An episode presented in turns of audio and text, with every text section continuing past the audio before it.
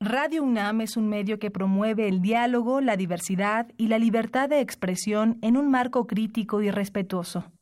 Los comentarios expresados a lo largo de su programación reflejan la opinión de quien los emite, mas no de la radiodifusora.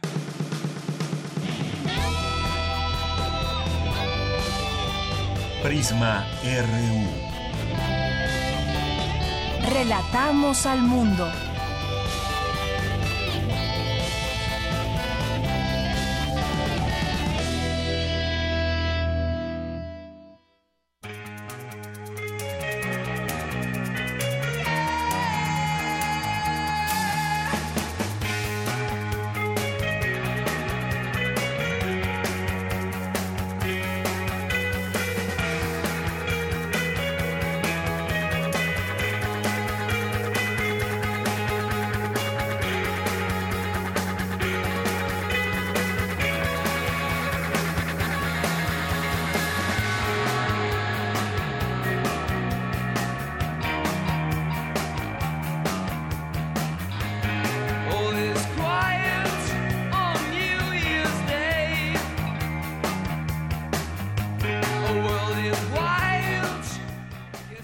Tal? ¿Cómo le va? Muy buen año, muy buenas tardes. Eh, Prisma RU comienza su primera transmisión de este año 2018 con esta canción del grupo irlandés YouTube, New Year's Day, el día, o sí, nuevos años, o nuevo año de, de este día, o como lo traducimos, mi querido Rodrigo, a ver. ¿Tú qué sabes?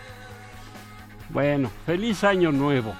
Estamos comenzando este 2018 eh, en ausencia de mi compañera de Yanira Morán, que el día de mañana estará ya aquí con ustedes transmitiendo todo lo que eh, depara para este año, que sin duda está marcado con eh, ciertas circunstancias de tipo económico, de seguridad, de término de sexenio, por, por supuesto, eh, la administración actual eh, concluye este año. Para unos estuvo mal encaminada algunas reformas estructurales, constitucionales, para otros fue un buen año, para muchos eh, simple y sencillamente el adelgazamiento de su bolsillo, de lo que recibe a diario por su trabajo en este país. No así en algunas otras naciones del mundo, pero de todo ello estaremos eh, hablando en este inicio de año 2018 y por supuesto el eh, recorte en el suministro de agua en varias delegaciones de la Ciudad de México y por supuesto las afectaciones que habrá que eh, registrarse para la población, así como algunos municipios conurbados con la con la gran ciudad, la gran capital de la República Mexicana, Naucalpan, Atizapán, Coacalco, Estado de México, Tultitlán, Nezahualcóyotl, Chimalhuacán, Los Reyes La Paz, en fin, toda esta zona del Valle de México conurbada y que llega aproximadamente a los 20 millones de habitantes. Estaremos hablando, por supuesto, de esta situación eh, sigue en boca de todos esta eh, ley de seguridad interna, de la cual también tendremos una entrevista con el doctor Javier Oliva, catedrático de la Facultad de Ciencias Políticas y Sociales de la UNAM y especialista en temas de seguridad nacional. Eh, por supuesto, él aborda un tema que aquí no hemos explotado, por decirlo así. la situación presupuestal para nuestras Fuerzas Armadas y policías. No se puede exigir a un uniformado que pueda atender la seguridad del país si no se le paga bien, si no hay un presupuesto para las corporaciones. ¿Cómo se les puede exigir algo a estas personas si no tienen un sueldo digno? De ahí que caigan en la corrupción, en la dádiva, en la clásica mordida, y por supuesto el tema de la impunidad. En fin, estaremos abordando con el doctor Oliva este tema. También estaremos hablando con el secretario ejecutivo de la red Todos los Derechos para Todos con respecto a este complicado tema. los derechos humanos y lo que, lo que esperan estas organizaciones no gubernamentales respecto al, al respeto a los derechos individuales en nuestro país para este año que comienza. Sin duda otro tema muy importante a tratar. Hay un mensaje también de lo que se conoce como el sindicato de patrones, la Coparmex, en cuanto a lo que ellos esperan también en el 2018, aunque todos ellos, por supuesto, conscientes de que como está terminando la administración actual, pues eh, es muy fácil decir, bueno, sí, sí, escucho tus demandas, dámelas, pero de ahí a que las cumplan, ahí va a estar, ahí va a estar, eh, ahí va a estar el problema. También, este, con respecto a lo del agua, tendremos a Ramón Aguirre Díaz, director del Sistema de Aguas de la Ciudad de México, para que nos hable al respecto por supuesto las actividades universitarias, los convenios que tuvo la Casa de Estudios, nuestra Casa de Estudios, a nivel internacional con diversas universidades, instituciones eh, de investigación, de ciencia, de tecnología, en fin, toda la información, tanto universitaria como nacional e internacional, porque Prisma relata al mundo o le relata al mundo, eh, la tendremos aquí presente en esta primera edición de Prisma RU.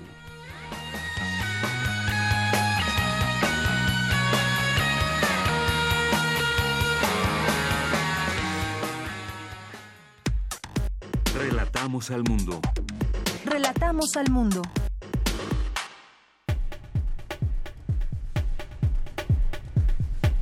El jurista mexicano Eduardo Ferrer MacGregor toma posesión para la presidencia de la Corte Interamericana de Derechos Humanos, se compromete a reafirmar la vocación institucional que ha distinguido a la Corte en sus casi 40 años de existencia. MacGregor es investigador del Instituto de Investigaciones Jurídicas de la UNAM. La Universidad Nacional dio a conocer que durante 2017 se acrecentó la presencia y prestigio internacional de la institución al firmar 12 convenios con las universidades extranjeras y organismos internacionales. Investigadores de la UNAM proponen modificar la infraestructura de invernaderos abandonados para que sirvan como secadores solares. Estudiantes de ingeniería crean sistema de impulso cardíaco para mascotas. Fin de año violento en el estado de Guerrero. La noche del 31 de diciembre fue asesinado el aspirante del PRI a la alcaldía de Atoyac de Álvarez, en la costa grande del estado, a pocos kilómetros del puerto de Acapulco, el señor Adolfo Serna Nogueda, empresario constructor, recibió tres disparos cuando llegaba a su domicilio. Apenas el 29 de diciembre, también en Guerrero, fue asesinado el alcalde perredista de Petatlán, Arturo Gómez Pérez, cuando se encontraba con amigos cenando en un restaurante de este municipio. El alcalde recibió varios balazos de parte de sujetos desconocidos quienes ingresan al establecimiento abriendo fuego directamente contra él. El gobernador de ese estado, Héctor Astudillo, advierte que no se descartará ninguna línea de investigación en el crimen del que fuera alcalde perredista de Petatlán. El mandatario estatal hizo un llamado a todas las fuerzas políticas a unirse y no politizar los temas de violencia que afectan a la entidad. El ex secretario de Salud en la gestión de Javier Duarte, Juan Antonio Nemidif, fue vinculado a proceso por presunta este, porque presuntamente es parte de una red que desvió recursos públicos en la construcción de la torre pediátrica, fue enviado ya a prisión preventiva por un año seis meses de investigación complementaria. El gobierno federal informó a la Cámara de Diputados que en el caso de la llamada estafa maestra, destapada a través de una investigación periodística y revisiones de la Auditoría Superior de la Federación, ya la PGR inició entre septiembre de 2016 y eh, septiembre de 2017, que acaba de concluir nueve investigaciones. Cabe recordar que la estafa maestra fue un reportaje que reveló cómo dependencias federales firmaron convenios con ocho universidades públicas para trasladar ilegalmente millones de pesos. El Instituto Nacional de Migración informó que sus grupos de rescate han aumentado los recorridos por las zonas urbanas agrestes de la frontera México-Estados Unidos para auxiliar y, en su caso, rescatar a migrantes que en su intento de cruzar a la Unión Americana padecen las bajas temperaturas en la presente temporada invernal. Durante la última reunión del Grupo Coordinación Veracruz, el gobernador Miguel Ángel Yunes se quitó el reloj para guardarlo en el chaleco, hecho que generó críticas en redes sociales, y es que era un reloj aparentemente marca Richard Millet con un valor de 6 millones de pesos. El Tribunal Electoral del Poder Judicial de la Federación resolvió que la información pública de carácter institucional sí se puede difundir en Internet y en redes sociales siempre y cuando no contenga información gubernamental o referente a una candidatura o partido político. Protección Civil de la Ciudad de México activó las alertas naranja y amarilla por eh, las bajas temperaturas que se esperan para esta semana en diversas delegaciones de la capital de la República. Se registró la, eh, la primera caída de aguanieve en el nevado, de Toluca, muy cerca aquí de la capital. Autoridades aplican operativo de seguridad y cierran acceso a la parte alta para proteger a los visitantes. Manuel Florentino González Flores rindió protesta como gobernador interino de Nuevo León en sustitución de El Bronco Jaime Rodríguez Calderón, quien inicia su carrera como aspirante independiente rumbo a la presidencia de nuestro país. Michoacán cerró el 2017 de manera violenta, pues se registraron 10 muertos durante el pasado fin de semana, según reportes de la Procuraduría del Estado. Los hechos violentos se registraron en los municipios de Zaguayo, Buenavista, Apatzingán, Tomatlán, Siracuerito, Siracue, Siracuaretiro y Morelia. Perdón. Economía y Finanzas eh, revela que debido al incremento en el precio de los insumos empleados para producir este indispensable alimento para los mexicanos como el gas, energía eléctrica y maíz, el precio por kilogramo podría aumentar hasta en tres pesos, prevén industriales eh, del producto de la tortilla. La Asociación Mexicana de Empresarios Gasolineros reiteró que en este 2018 los precios de las gasolinas y el diésel registrarán un aumento por medio del 6.9%. Los gastos por honorarios, por servicios de psicología y nutriólogo podrán ser utilizados como deducción en la declaración anual que se presentará este 2018 por lo que el SAT, el, eh, el SAT devolverá impuestos a quien tenga este tipo de deducciones. En 2018 el principal reto de México será la elección del nuevo presidente de la, República el primero de julio, donde habrá mucho en juego. Ante ello, el presidente de Coparmex, Gustavo de Hoyos, indicó que se debe mandar a los candidatos que diseñen desde ahora y se comprometan, en caso de resultar electos, al crecimiento redistributivo, la corrupción, seguridad y justicia, así como educación para la diversificación económica. La Secretaría del Trabajo informó que obtuvo 14.2 millones de pesos a favor de más de 250 familias de trabajadores que perdieron la vida en el, contexto de sus funciones laborales.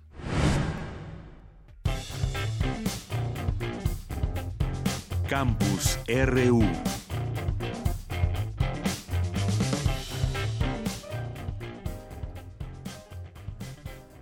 Bueno, y le tengo la información universitaria porque investigadores de la UNAM proponen modificar la infraestructura de los llamados invernaderos abandonados para que sirvan como secadores sociales. Vamos a ver de qué se trata esta información con mi compañera Cristina Godínez. Así es, Jorge. En nuestro país, en promedio, el 75% de los invernaderos está abandonado, por lo que un grupo de científicos del Instituto de Energías Renovables de la UNAM propone modificar su infraestructura para que sirvan como secadores solares de alimentos, flores y plantas medicinales. El método consiste en la captación y acumulación de energía solar, Escuchemos al doctor Isaac Pilatowski, investigador del Instituto de Energías Renovables. El sistema consiste en, la adecuación de un invernadero que normalmente se usa para el cultivo, pero que en muchas situaciones estos quedan sin funcionar durante largos periodos de tiempo. Nuestra propuesta es utilizarlos y recondicionarlos para que funcionen como secadores. En nuestro país hay un promedio aproximado del 75% de invernaderos que no están funcionando y entonces están completamente abandonados. Entonces la propuesta que tenemos es modificarlos. Este sistema trabaja por captación y acumulación de la energía solar y la idea es tratar de establecer condiciones adecuadas para mantener la calidad de los productos usando energía solar. Otra de sus ventajas es que es factible controlar la temperatura y enfriar el invernadero en caso de ser necesario. Con un sistema de cortinaje consistente en lonas flexibles, se cierran algunas áreas para redirigir el aire a determinadas secciones. Así se crean túneles de secado de manera rápida, comentó el especialista. Expresó que pretenden llevar esta tecnología al campo y adaptarla a los requerimientos de cada lugar. Hasta ahora el equipo de investigación ha tenido experiencia con frutas, verduras, plantas medicinales y flores, en donde, además de secar, se tienen que preservar sus propiedades. Jorge, este es mi reporte. Buenas tardes.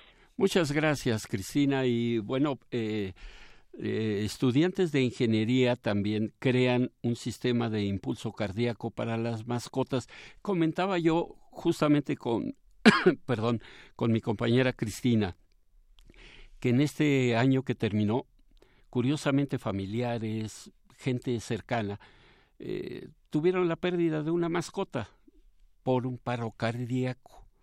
Yo desconocía que era una enfermedad, un padecimiento que tienen los canes y que es muy común. Eh, y, y, a propósito de ello, bueno, los estudiantes de ingeniería crean ese sistema de impulso cardíaco para las mascotas. Vamos con mi compañera Cindy Ramírez, quien tiene la información. Jorge, muy buenas tardes a ti y al auditorio de Prisma RU. Jorge Hugo García Tavera y Roberto Hernández Bautista, estudiantes del noveno semestre de la carrera de Ingeniería Mecatrónica de la Facultad de Ingeniería de la UNAM, desarrollaron un sistema de detección de pulso cardíaco para mascotas. El aparato es innovador en el mercado y se basa en un sensor y un sistema de acondicionamiento de señales. Además, es pequeño y ligero. Habla Roberto Hernández. Diseñamos un sistema capaz de detectar eh, pulsos cardíacos en animales, en este caso perros y gatos, eh, el cual ya no es invasivo. Eh, esto surge debido a la necesidad de que en la actualidad se siguen ocupando ciertos instrumentos los cuales eh, atentan contra la integridad física del animal y esto pues ya no es tan viable. Es un dispositivo en el cual se coloca encima del, animal, de la piel del animal. Ya no es necesario estarlo sedando o, sujetando y es capaz de detectar los pulsos cardíacos incluso aunque esté un poco alejado del dispositivo. Ya no requiere eh, uso de pinzas para, para sujetarlo en la piel. Ya no se altera la, eh, al animal.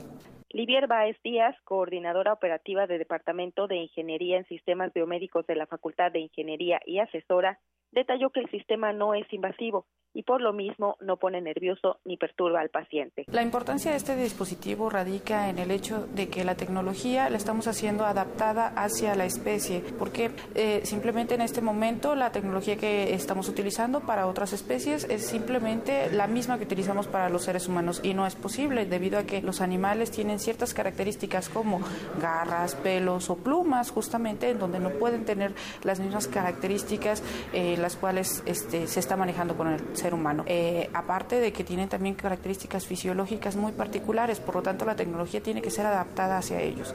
Este dispositivo no solamente va enfocado a animales de compañía, también se puede em, emplear en, nivel, en animales de trabajo, en donde tiene que controlar un cierto nivel de estrés y este dispositivo nos permite identificarlo.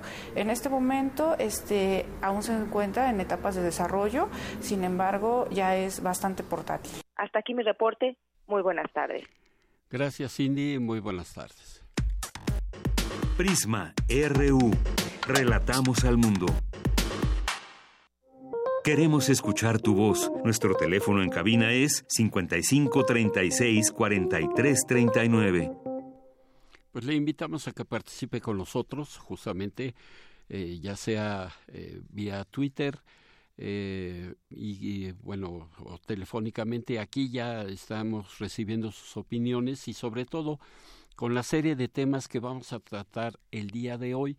Y le platicaba yo al inicio de, esta emisión que 2018 comienza con ciertos temores, sobre todo en el aspecto de la violencia, la inseguridad, eh, la corrupción, eh, una serie de, legislaciones que entran en vigor y que no le no le satisfacen a la sociedad mexicana, pero eh, en este momento vamos a tratar este tema de la violencia contra estas organizaciones de la sociedad civil que defienden los derechos humanos y que de por sí este año que, que terminó 2017 eh, pues eh, vio afectadas ahí sus actividades por supuesto tratar de defender a, los, a los derechos civiles a los derechos individuales los derechos humanos y que para este 2018 parece ser que no les pinta bien y eh, a propósito de ello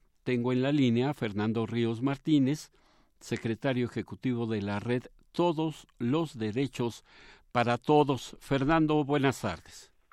Hola Jorge, buenas tardes. Pues eh, tengo eh, muy amable, gracias Fernando. Tengo entendido que ustedes, eh, diversas organizaciones de la sociedad civil, eh, aseguraron a través de, un comunicado, pero lo queremos escuchar de voz de ustedes, y en este caso en representación de ellos contigo, que eh, eh, 2017 fue una especie de crisis de seguridad y de derechos humanos, porque se no solamente se, se, se preservó esta situación, sino que se incrementó y hay un desprecio hacia los derechos humanos por parte de los actores de poder en México, dicen ustedes, y, eh, pero ustedes para 2018, ¿qué es lo que esperan? Porque también ya sabemos todos que 2017 fue el año más violento de los últimos 20 años.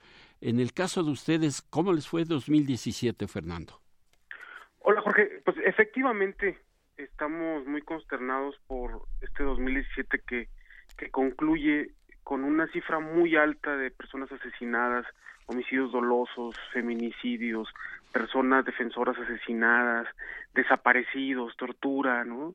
Encontramos cada vez más regiones del país donde los derechos están suspendidos y como como bien señalabas, pues eh, esto estos augurios que nosotros hacíamos desde hace 11 años que iniciaba la guerra contra el narcotráfico, pues hoy están siendo desgraciadamente comprobados con más de 26 mil personas asesinadas solo hasta noviembre, según cifras oficiales de homicidios dolosos.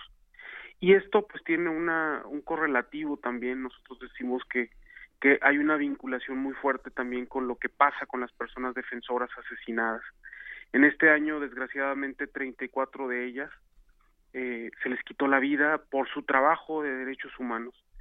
Eh, para el público que nos escucha, pues esto tiene que ver con las regiones en Chihuahua donde Isidro Valdenegro, Juan Ontiveros, eh, reconocido defensor de derechos humanos que recibió una presea en el 2006, el premio Goldman, pues fue asesinado por su defensa de los bosques en contra de, de estos grupos que deforestan la Sierra Tarahumara.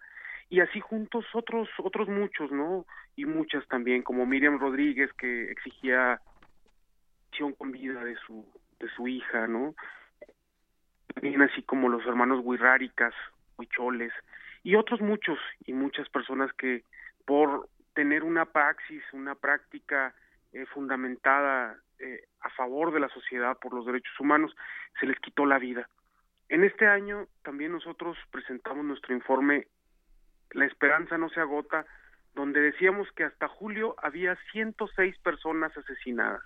En total, entonces, son 110 en el sexenio de Enrique Peña Nieto. Un costo muy alto para la sociedad, un, un, costo significativo para la defensa de los derechos humanos, donde nosotros decimos, Jorge, como tú señalabas, que este 2017 se ha puesto en peligro los derechos humanos y para el 18 pues eh, tendremos que ser muy cuidadosos como ciudadanía, seguir exigiendo a los políticos que están en campaña prácticas apegadas a los derechos humanos. Es fundamental que, que haya un repliegue de, de los militares a los cuarteles, que, que se vaya proponiendo una, una salida paulatina. Eh, y esto pues en contra de la ley de seguridad interior que acaba de ser aprobada, porque lo que hace esta ley es darles el marco jurídico para seguir actuando como lo han hecho en 11 años, en donde los resultados han sido catastróficos. Cerca de 230 mil personas asesinadas por esta guerra en estos 11 años, miles y miles de desaparecidos. Entonces, este es, eh, es muy importante que en este 2018 eh, haya un vuelco de la ciudadanía a exigir que se dé marcha atrás con esta eh, ley de seguridad interior que va a lesionar o que va a seguir lesionando los derechos humanos de todas las personas. Sabemos que este paradigma militar está muy, muy eh, acendrado en, en el cuerpo de los funcionarios, tanto de los dos sexenios pasados, y por eso nos parece importante que junto con ello vaya también una fiscalía que sirva. Eh, un colectivo muy amplio de, de, cientos de organizaciones de derechos humanos y organizaciones sociales se han pronunciado por una fiscalía que efectivamente sirva, una fiscalía autónoma, una fiscalía que rompa con ese eh, con ese desprecio de los derechos humanos, que permita investigaciones objetivas de saber efectivamente qué ha pasado, de saber qué ha pasado con, con esos miles desaparecidos y, y torturados, y que nos permita un verdadero acceso a la justicia y sobre todo que nos permita terminar con el ciclo de impunidad, un ciclo de impunidad que está poniendo gravemente los derechos. Pues un llamado, eh, en este 2017 también hubo elementos muy significativos como fue el movimiento de todas las víctimas que se han eh, para los derechos de una legislación plena, la legislación eh, contra las desapariciones forzadas y de particulares, y así también promulgación de la ley de la tortura, que permita que no se investigue más con tortura. Este es un hecho muy significativo, así también como el que cientos de organizaciones, eh, así como eh, la oficina de la ONU en México y incluso eh, eh, el representante de los derechos humanos en la ONU, se hayan eh, se hayan declarado en contra de esta ley de seguridad interior. Creo que hay un llamado muy fuerte de reconocer toda la movilización social de, de las organizaciones, de las víctimas, en contra de una situación que afecta a todos. Ah, ahora, ah, perdón Fernando, y ahora, bueno, esto es desde el punto de vista gubernamental, lo que tiene que hacer la autoridad, por supuesto, porque ellos son los que llevan a cabo las medidas oficiales, pero eh, tengo entendido que también la ONU eh, y concretamente el, la, el área que se encarga de, de, de derechos humanos había propuesto un Consejo Civil contra la Impunidad, que sería una organización justamente de la sociedad civil contra la impunidad. Si las autoridades no pueden con el paquete o simplemente le dan paso a este tipo de propuestas, pues que lo haga la sociedad civil. ¿Cómo va este consejo? ¿Qué es lo que ustedes han conseguido justamente de la conformación de este Consejo Civil contra la Impunidad? Es muy importante lo que lo que comentas, Jorge, porque el alto bueno, Vamos, eh, Fernando, estamos teniendo problemas con tu comunicación, nos estamos comunicando nuevamente contigo y eh, bueno, eh, vamos a seguir adelante con este tema porque ya está en la línea. Fernando, perdón, había problemas con tu comunicación. me decías respecto a este Consejo Civil contra la Impunidad. Esta fue una sugerencia del alto comisionado de los derechos humanos eh, en todo el mundo porque pues eh, observa con, con toda eh, con toda claridad que el actual modelo no está funcionando y que tiene que haber un modelo donde participen más los ciudadanos. Eh, y por eso este Consejo Consultivo contra la Impunidad, sabiendo que pues es uno de los dos ejes más importantes que afectan los derechos humanos. La impunidad junto contra la corrupción son son los son los fenómenos que están propiciando toda esta violencia, esta violencia que, ha llegado a grados brutales. Es por eso que eh, este Consejo Consultivo lo que quiere ser es precisamente alguien que, un grupo de expertos nacionales e internacionales que puedan contribuir con recomendaciones para la implementación de las medidas de seguridad pública. Eh, es muy importante que el gobierno tenga sensibilidad ante este llamado internacional y esta recomendación fundamental que se ha hecho precisamente para cambiar el paradigma actual de la de las cosas, ¿no? Como bien señalabas al principio, Jorge, eh, estamos en una en una situación de inseguridad y de violencia a la que no habíamos llegado. Es por eso que hoy más que nunca se hace imprescindible que se cumpla eh, esta recomendación de la ONU eh, que, que se le ha hecho al gobierno de México, que aún no ha respondido de manera oficial a esta propuesta. De manera oficial no hay respuesta a esta eh, propuesta de la ONU, es una organización mundial y bueno, pues eh, la propuesta ahí está puesta. Ahora será cuestión de que ellos cumplan y que el gobierno diga, bueno, pues a ver, señores, la cuestión de los derechos humanos está difícil en México, la protección de las gentes también, de las personas que, que vigilan eh, o que defienden los derechos humanos de los mexicanos están siendo vulneradas, están siendo agredidas, pues hay que poner un remedio, ¿no? Si, si no se puede a través de leyes o de disposiciones oficiales, bueno, que sea la sociedad civil la que tome el control de esta situación y que realmente haya justicia para todos nosotros los mexicanos. Bueno, pues eh, eh, sin duda es un tema muy largo de, de discutir, Fernando, y que por supuesto te, te agradeceríamos que estuviéramos en contacto constante contigo para ver qué es lo que pasa durante este año, porque ahorita el panorama, de acuerdo a lo que nos dices, pues se ve oscuro, se ve no muy halagador y por lo pronto te agradecemos el que hayas tomado nuestra llamada y seguiremos en contacto contigo. Gracias Jorge y recordar a toda la ciudadanía que estamos en una coyuntura interesante donde lo electoral que, se, que nos pone eh, ahorita en un panorama donde podemos tener también costos políticos altos para aquellos funcionarios y para aquellos actores políticos que no han actuado con apego a los derechos humanos. Gracias, saludos a todo el auditorio. Fernando Ríos Martínez, secretario ejecutivo de la red Todos los Derechos para Todos. Muchas gracias por tu atención. Prisma RU. Relatamos al mundo. Porque tu opinión es importante, síguenos en nuestras redes sociales, en Facebook como Prisma RU y en Twitter como arroba PrismaRU. Bueno, y no soltamos el tema porque tengo en la línea al doctor Javier Oliva Posada, catedrático de la Facultad de Ciencias Políticas y Sociales y especialista en temas de seguridad nacional de, de, nuestra casa de estudios y que pues nos va a hablar sobre este tema de la ley de seguridad interior. Pero bueno ya lo hemos abordado desde muchos puntos de vista y que están ya discutidos eh, en muchos eh, foros tanto en medios de comunicación eh, de distintos tipos, escritos, televisión, radio. Pero, doctor, yo estaba, primeramente le saludo, doctor Oliva, ¿cómo está? ¿Qué tal, qué tal, Jorge? Muchas gracias por invitarme a Prisma.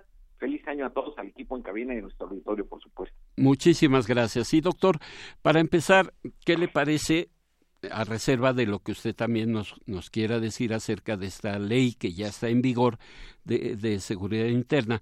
Eh, nuestras Fuerzas Armadas o el presupuesto que se otorga para Fuerzas Armadas y cuerpos policíacos ¿son suficientes en nuestro país? Esa es una pregunta así, muy concreta, muy directa.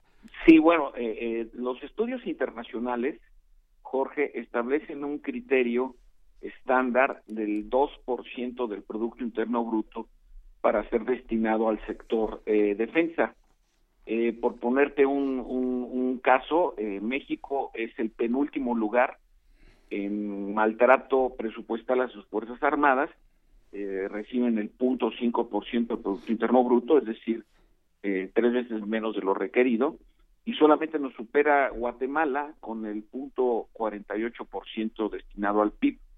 de hecho, la OTAN tiene fijado para el 2020 que eh, los países integrantes de esta organización militar alcancen el 2% eh, por ciento que se requiere para mantener operativas a unas Fuerzas Armadas. Entonces, en, en sentido estricto, además por las condiciones geopolíticas de nuestro país, geográficas, su ubicación, eh, pues harían aconsejable desde luego un eh, incremento en el presupuesto del sector defensa. Y cuando digo sector defensa, no solo me estoy refiriendo, por supuesto, al destinado específicamente al gasto militar, sino a la industria, a la construcción de astilleros, es decir, es todo un eje dinamizador de la, de la economía, incluso a nivel eh, regional. Y, por el otro lado, sí tenemos una eh, problemática importante en nuestro país desde hace más de 20 años, en donde el constante ascenso de las capacidades destructivas de la criminalidad pues ha obligado a que se recurran a las Fuerzas Armadas para estar en la primera línea de confrontación y sometimiento al crimen organizado. Y como resultado precisamente de esta de este deterioro es que eh, la ley de seguridad interior ya promulgada por el presidente de la República y que se encuentra solo a la espera de que transcurran los 30 días que se exige para que la Suprema Corte de Justicia se pronuncie sobre su constitucionalidad o no, pero esto tendrá que ser como resultado de una de un recurso que una institución o una organización o un grupo de senadores, como se ha planteado, pues eh, eh, utilice esta posibilidad y entonces la Suprema Corte de Justicia se pronunciará al respecto. Hasta aquí mi primer comentario. Bien, doctor. Y, eh, eso, por supuesto, el hecho de que haya un poco, haya poco presupuesto para la defensa. No es que seamos un país violento como algunos otros, Estados Unidos, la misma OTAN, pero sí esto de alguna forma afecta individualmente a cada soldado, a cada marino, a cada policía, y de ahí que se caiga en la corrupción, en la mordida, en la impunidad, en una serie de situaciones que a nivel social están afectando al mexicano común y corriente, no uniformado, doctor. Sí, no, desde luego tenemos un muy grave problema de debilidad estructural de las corporaciones eh, policíacas a nivel eh, local, me refiero a municipios y estados, en donde de manera muy muy clara eh, eventos verdaderamente eh, impactantes por el tipo de delitos, para no ir tan lejos con el caso de Tierra Blanca, Veracruz, con los cinco muchachos que desaparecieron, en el caso de uh, igual Ayotzinapa, donde tres policías municipales están directamente involucrados en la situación. Entonces, eh, vemos que también eh, encontramos una, una problemática muy seria para poder reconstituir a estas policías que, eh, si lo analizamos con datos objetivos, con documentos públicos, pues veremos que las ingentes cantidades de dinero que se les han destinado desafortunadamente no han tenido los resultados que se esperarían para eh, garantizar este bien público tan importante como es eh, la seguridad. Y esto y esto sí nos eh, remite en un contexto electoral como el que estamos viviendo en donde pues el tema de la seguridad ojalá y no sea producto solo de aspiraciones electorales es decir con búsqueda con posturas de determinado tipo para atraer el voto, sino que en verdad se estén planteando asuntos estructurales, no solamente el tema de los salarios, el adiestramiento, el equipamiento, sino también las otras dos partes del tema de seguridad pública en México, como sabemos, pues es una reestructuración muy a fondo de los sistemas penitenciarios estatales y federal, y el otro, por supuesto, la forma tan crítica y poco eficiente con la que ha iniciado eh, el funcionamiento del nuevo sistema penal acusatorio, es decir, hablamos de eh, reclusión, hablamos de jueces y hablamos de policía, porque no podemos mantenernos como lo han hecho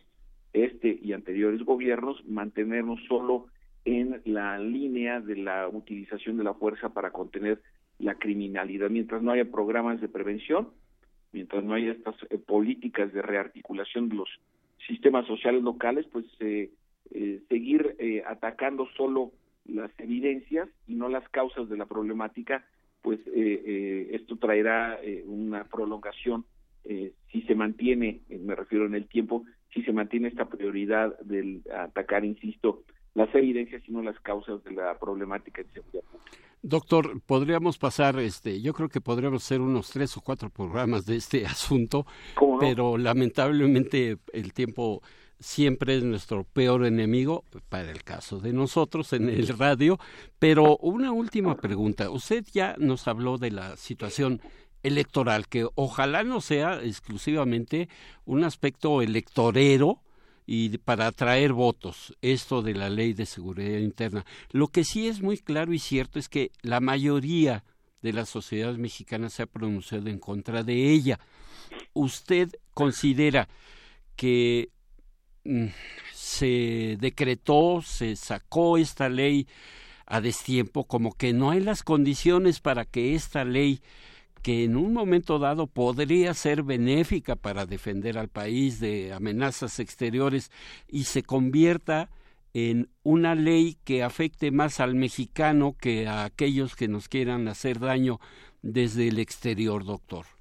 Sí, mira, Jorge, yo eh, he tenido como integrante de la comunidad universitaria la posibilidad de participar en foros en torno a la ley de seguridad interior, al menos eh, documentado desde el 2003 eh, es decir, esta ley se ha discutido ampliamente. Yo tuve la posibilidad de participar en los foros en estos últimos años, tanto los organizados en la Cámara de Diputados como en la de Senadores. Eh, participé en, el, más reciente que fue el 11 de diciembre del año pasado.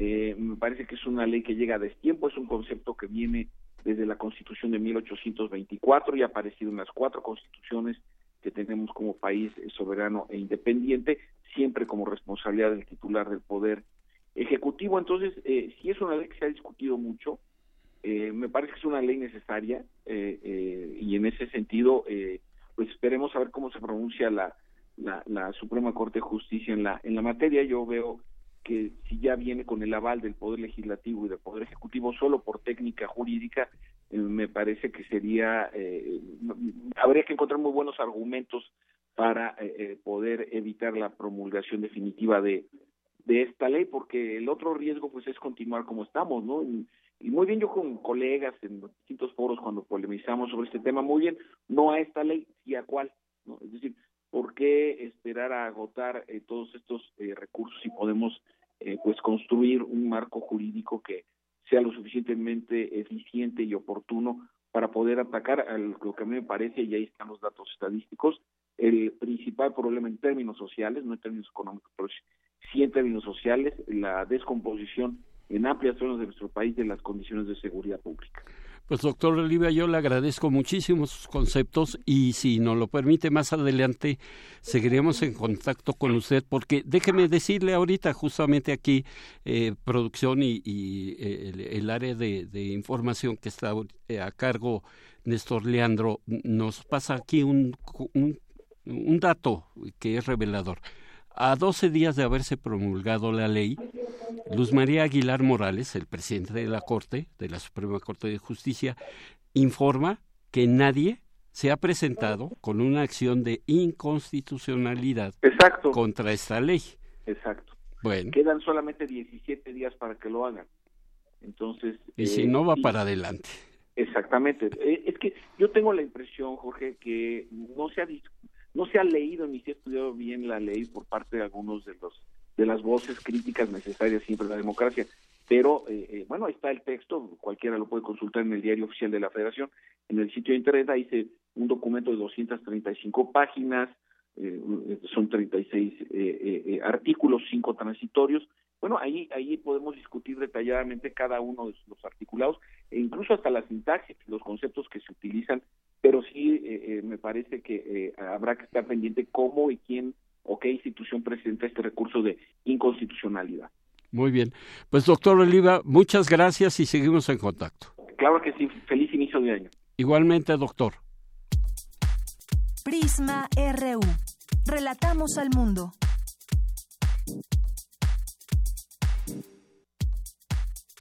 Tu opinión es muy importante. Escríbenos al correo electrónico prisma.radiounam@gmail.com.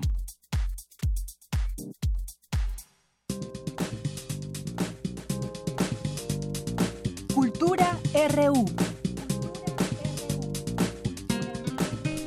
Muy bien, Tamara Quiroz ya está aquí en el estudio eh, con esta sección de cultura, pero no viene sola. Preséntanos.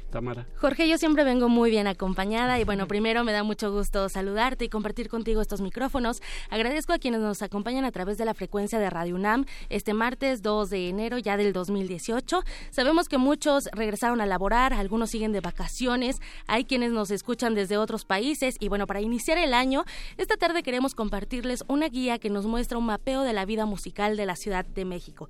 Pero para platicarnos más, en cabina nos acompaña Anus Cangulo. Ella es escritora, periodista, traductora y editora. Ha publicado cuentos para niños y la novela El misterio del lago olvidado. Es coautora con Miriam Mabel Martínez del libro de ensayo El mensaje está en el tejido y también es editora del local Guía de la Ciudad de México. Anuska, bienvenida y gracias por visitarnos aquí en cabina. Gracias a ti, Tamara. La Ciudad de México se disfruta desde diferentes eh, diferentes maneras, ¿no? Pero conocerla sin duda, eh, pues es a través de la música. Cuéntanos, por favor, cómo surge esta guía. Sí, eh, bueno, esta es la segunda guía impresa local. Local MX en realidad es una página web, es una agenda eh, de la ciudad cultural, gastronómica y este y un, o sea, es pues eso siempre está constantemente alimentada con notas, con reseñas y cada año se imprime un, un libro, ¿no?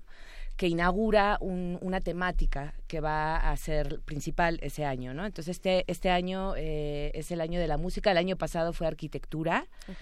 Entonces, este, bueno, y esto trae una historia detrás de, de, o sea, Editorial Travesías lleva ya muchos años haciendo una guía anual de la, de la Ciudad de México, ¿no? Nada más que, que en, en, la web llevamos como un año y medio, dos años. Ajá. Y entonces, pues la música pensamos que era necesario hacerlo.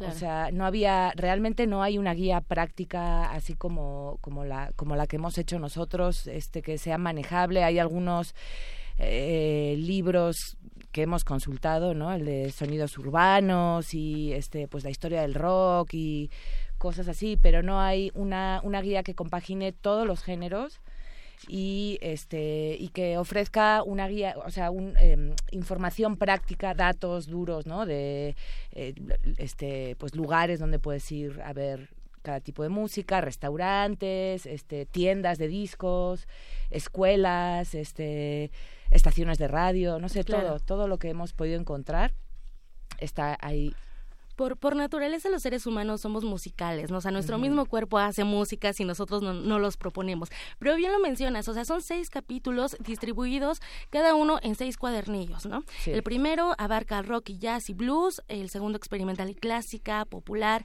hip hop, el quinto tropical y el sexto también la electrónica. Sí. Eh, cuéntanos de la curaduría, porque no creo que haya sido muy fácil eliminar información y cuál dejo. Cuéntanos de esa parte de la curaduría de esta guía. Sí, bueno, eso fue creo que la parte más dificultosa. Este, los colaboradores, todos nos incluyen, o sea, me incluyo, este, todos escribimos textos mucho más grandes eh, y metimos mucha más información de la que de la que cabe, ¿no? De la que posiblemente puede caber ahí y sin, sin hacer así un, un, tomo gigantesco, ¿no? Entonces, bueno, tuvimos la ayuda de, de, Jesús Pacheco, que es un periodista y DJ, ¿no? Que, que tiene muy bien eh, mapeada toda la, la ciudad y él, él nos ayudó mucho porque él nos, nos fue dando como sus ideas acerca de, de, quién puede ser una buena persona, por ejemplo, para, para guiarnos en, en, tropical o en electrónica, ¿no? O sea, nos fue dando estas pistas y entonces cada uno de nosotros nos fuimos como ramificando y encontrando cosas y, este, o sea, realmente es imposible, eh, ¿no? Hacerlo, ponerlo todo en una guía. Un concatenado de toda esa información enorme. Exacto, no es como más bien es como una antología, ¿no?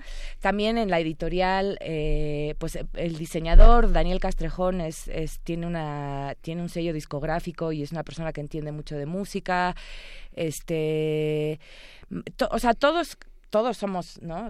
como dices tú, pues todos los seres humanos somos muy musicales y cada uno tiene su, su rama de, de la música, ¿no? Entonces, este, pues ahí le fuimos pues investigando, pues con mucha humildad, ¿no? Como un periodista hace, ¿no? O sea, vas, vas y buscas a quien sabe y, y, y, esa persona te va a decir otra persona y así se va armando la guía. La guía la hicimos como en ocho meses, ocho o nueve meses, sí todo un proceso de investigación, Anuska, porque no es lo mismo que alguien te, nada más te cuente. O sea, si no vas al lugar, no te vas a enterar, ¿no? Cómo, lo proyectas en las letras, por ejemplo. Y bueno, lugares como la Casa del Lago de la UNAM, que tiene un espacio, un foro abierto de música eh, experimental, existe, no vamos tan lejos, ¿no? En la, en la Roma Norte está el Patrick Miller, eh, donde el High Energy, la pista se llena, el bodegón te invita a bailar. Lugares así ustedes nos recomiendan. También mencionan a Discos Corazón, Sí. Que hace, hace, bueno, el año pasado cumplieron 25 años de, estar editando, sí, sí, grabando libros. Eh, también nos muestran restaurantes. Sí, y lugares, este por ejemplo, o sea, un poquito más alejados, ¿no? De, de, de nuestro círculo, de donde nos movemos, ¿no? La, la editorial está en La Condesa y pues muchos de nosotros trabajamos y vivimos por allá, pero este, bueno, todo, siempre la guía, una guía siempre te lleva a, a, lugares eh, más alejados, lugares extraños, ¿no? Eh, estuvimos, por ejemplo, en un lugar que se llama La Cantera Huasteca, en una colonia que se llama Estanzuela, en, está detrás de la villa. Y esta es una, es una casa privada de, de, de un señor que la abre todos los domingos ya desde hace 40 años, de hecho era de su papá, donde la gente de no los músicos huastecos se, se juntan ahí a, tocar y si hay, hay, hay, este baile, hay guapango, ahí se venden cervezas y quesadillas y así este y o sea es el lugar realmente más digamos auténtico para para para escuchar esa música como está ahora, ¿no? O sea, si quieres, por ejemplo, este algo más tradicional o más conservador de, de del son huasteco, pues te puedes ir al balcón huasteco, ¿no? Que es un restaurante medio más famoso, ¿no? Y luego, por ejemplo, hay una pollería en en esta, ay, ¿cómo se llama? Esta colonia que es como, eh, está cerca del aeropuerto. Peñón de los Baños. No, está cerca del Peñón. Bueno, que ahí también es, es, un punto catártico, por ejemplo, para los claro, sonideros. para los sonideros, sí, sí, sí. Y ahí hay una tienda de discos también muy interesante. Y bueno, eh, esta, esta es una pollería, la, el Pollo Huasteco, ¿no? Que también tiene muy buen son los sábados y los domingos. Y este pues sí te vas te vas alejando del, del centro definitivamente no y descubrir el, sonidero por ejemplo ya casi todos los bailes se hacen, o sea, los que se hacen en la calle están ya fuera de la ciudad, ¿no? Se hacen en el Estado de México, porque pues aquí hay mucho les ponen muchas trabas para tocar en la calle. Ah, ok. Y muchas personas eh, probablemente conozcan todo este ambiente, este folclore que se crea en las calles, ¿no? Y que lamentablemente, bueno, se tienen que, que dirigir a, a, otro a otro lugar para llevarlo a cabo. Y creo que creo que esta guía cumple el objetivo de ser precisa. O sea, yo yo te voy guiando por los lugares que te puedo dar como opción para que tú tú que me estás leyendo puedas visitar, puedas conocer, puedas aprender y que creo también Anuska sirve para para la gente que vivimos aquí en la Ciudad de México que muchas veces no sabemos como una opción para visitar y también para turistas. Sí. O sea, para extranjeros también sirve. Sí, a ver, el, nuestro lector es, es el habitante de la ciudad, o sea, nosotros estamos eh, eh, siempre con él en mente, o, ella, dirigidos a los habitantes de la ciudad, pero definitivamente es, es este una guía muy buena para, para cualquier visitante, ¿no? Y además eh, también el leer las entrevistas, tienen a Camilo Lara, ¿no? Que es uno de los, de los pilares. Sí, sí, sí, la, la, la, guía no solo tiene información práctica, sino también tiene eso, las entrevistas y luego cada cada, cada cuadernito trae uno o varios textos que, de contexto, ¿no? De contexto histórico, de cómo llegó el rock al DF, o bueno, a la Ciudad de México, cómo llegó la música tropical, como, o sea, un poco de historia también en el de popular, ¿no? De cómo se formó la música popular mexicana. O sea, va un poquito más allá de, de, la mera información práctica. Claro. En, este cuadernillo de la música popular donde tú eres eh, autora, eh, bueno, este término se ha transformado, ¿no? Y, ha tomado diferentes vertientes en el significado. Sí, sí, la verdad le dimos varias vueltas al título, ¿no? Porque pues popular tiene eh, un poco de es una, es una pobrecita palabra, ¿no? Ya se asocia con, con, no sé, barrios feos y no sé, o sea, hay un prejuicio, ¿no? Pero, pero pues al final decidimos utilizarla y explicar que la estamos utilizando en el sentido de que es la música que viene del pueblo, ¿no? Como también el flamenco es una música popular o la música balcánica o, ¿no?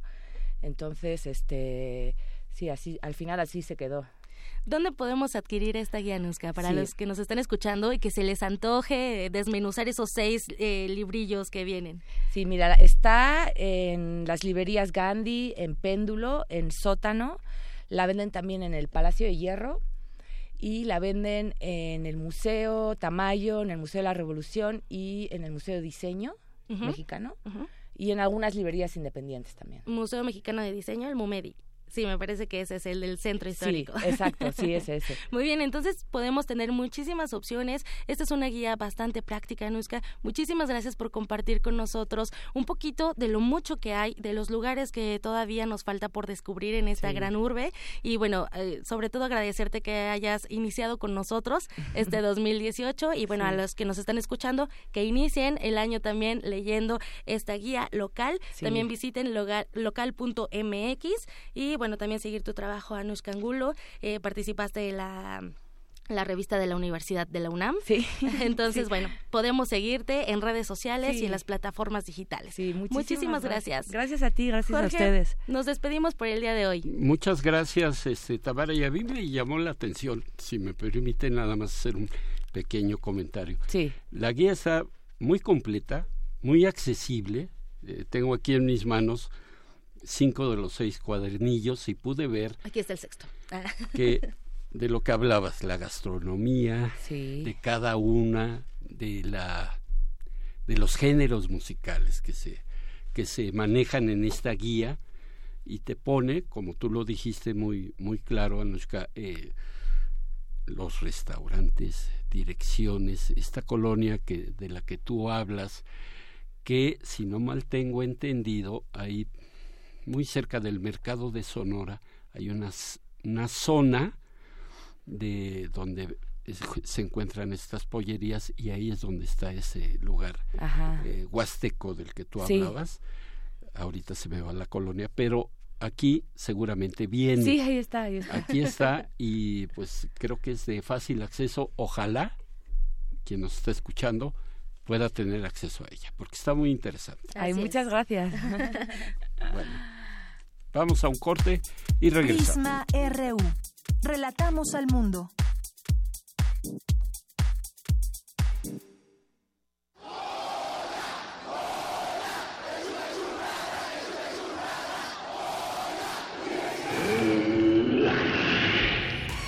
¿Te identificaste? Identifícate con Fundación UNAM y ayuda a becar a miles de alumnos universitarios. Súmate 5340-0904 o en www.funam.mx. Contigo hacemos posible lo imposible. ¿A dónde voy? ¿A dónde vamos los mexicanos? Tenemos que acabar con la inseguridad, con la corrupción, con la desigualdad. Entonces hay que participar, porque mi país me importa, yo tengo que... Formar parte de él. Entender que todos, todas somos México. Trabajar, participar, decidir, exigir. No dejarlo a los demás. Tengo que decidir y actuar porque mi país me importa. México soy yo. Instituto Nacional Electoral, INE. Existen distintas versiones de México. El México de quienes se esfuerzan, quienes quieren llegar lejos. Pero el primero de julio de 2018, todos seremos parte del mismo México, en el que decidiremos con nuestro voto el rumbo de nuestro país. Si aún no solicitas tu INE, está desactualizada o ya no es vigente, acude a tu módulo. Tienes hasta el 31 de enero de 2018 para hacerlo y poder participar. Porque mi país me importa, yo ya hice mi trámite y estoy lista para votar. Instituto Nacional Electoral, INE. De la Resistencia existe una habitación que nunca se abre. Excepto la última hora del último día de la semana. Ahí vamos a reírnos del mundo, a demoler los muros con canciones, a bailar en la posición que queramos. Todos eligen la música, todos la disfrutan, todos la bailan. El Buscapiés. Tú eres el alma de esta fiesta. Viernes, 22 horas. Por el 96.1 de FM. Radio UNAM.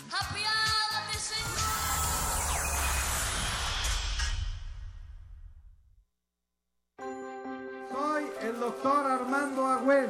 Tengo el diagnóstico claro de nuestra capital. Soy un hombre que solo sabe dar buenos resultados.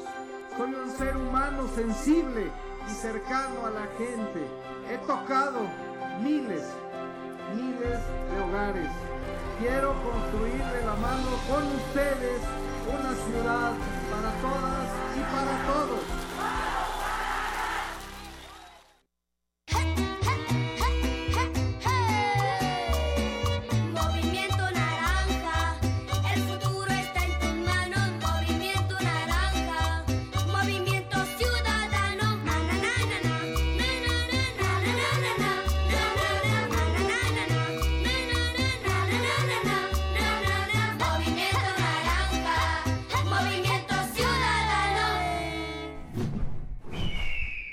Movimiento Ciudadano.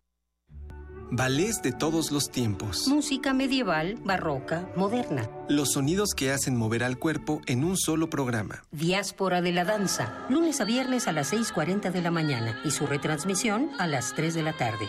Por el 96.1 de FM. Radio UNAM. Porque tu opinión es importante, síguenos en nuestras redes sociales, en Facebook como Prisma RU y en Twitter como arroba PrismaRU. Relatamos al mundo. Relatamos al mundo.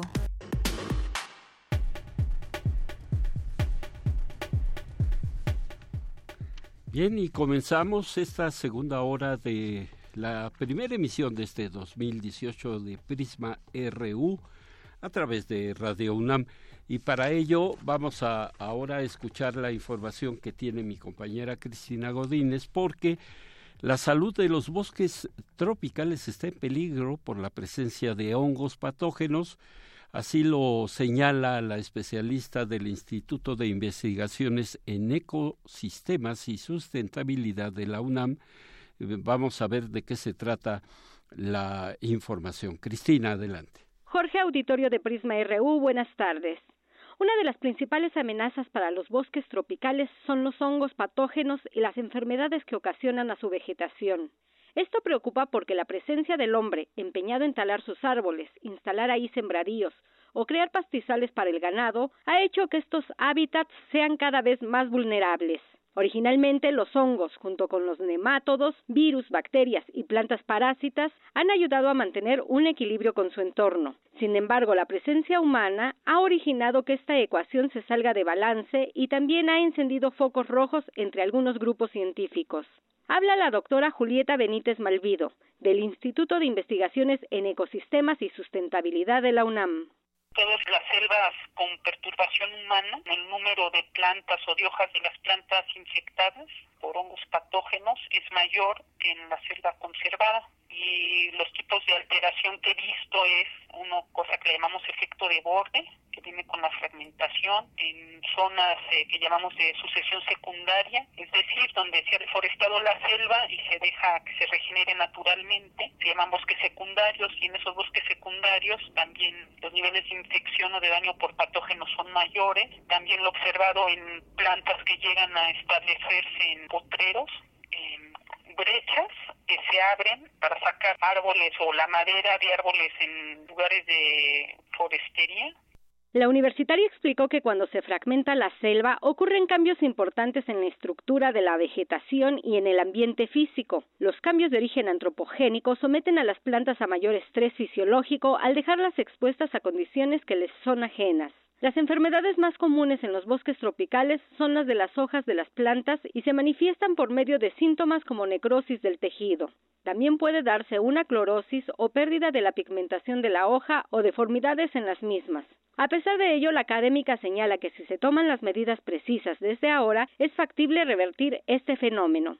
Jorge, este es mi reporte. Buenas tardes.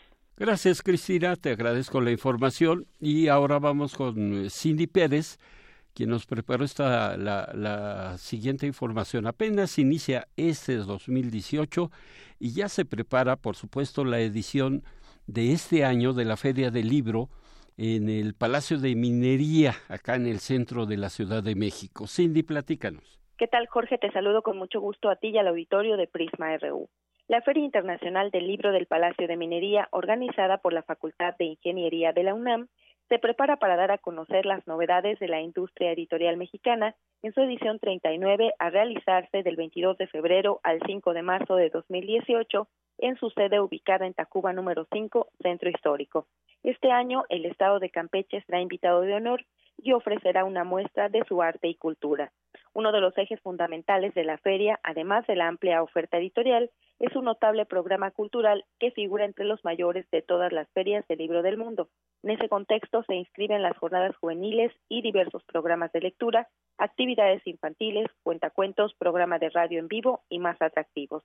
La 39 Feria Internacional del Libro del Palacio de Minería, del 22 de febrero al 5 de marzo de 2018, tendrá un horario de lunes a viernes de 11 a 21 horas y los sábados y domingos de 10 a 29 horas. El precio de entrada será de 15 pesos de lunes a viernes y 20 pesos los sábados y domingos. Gratis para menores de 6 años y personas con capacidades diferentes. Hasta aquí mi reporte. Muy buenas tardes. Muchas gracias, Cindy. Prisma RU. Relatamos al mundo. Queremos escuchar tu voz. Nuestro teléfono en cabina es 55 36 43 39. Porque tu opinión es importante, síguenos en nuestras redes sociales, en Facebook como Prisma RU y en Twitter como arroba PrismaRU.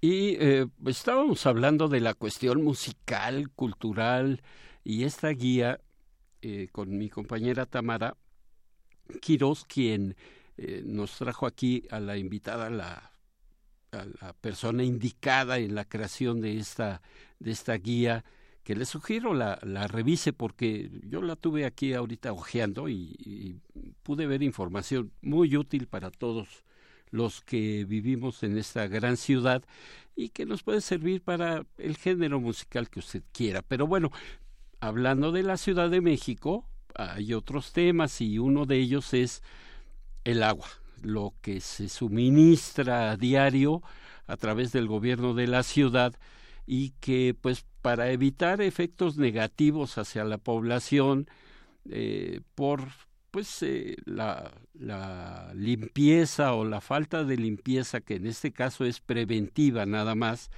del sistema Kutsamala eh, por parte de, Conagua, que hace una revisión y todo esto, hubo un anuncio importante eh, el fin de semana y que eh, parece ser que el día de hoy continuarán estos trabajos en varias delegaciones y concretamente sobre el suministro de agua. Para ello tengo en la línea al ingeniero Ramón Aguirre Díaz, director del Sistema de Aguas de la Ciudad de México, para que nos pueda hablar al respecto. Ingeniero, ¿cómo está? Muy buenas tardes.